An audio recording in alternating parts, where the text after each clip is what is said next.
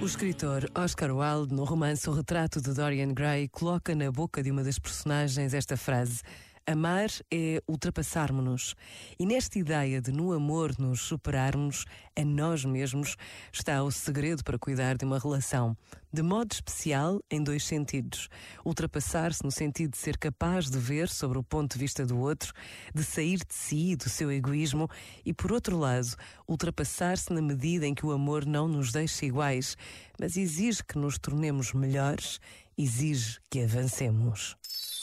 Este momento está disponível em podcast no site e na app da RGF.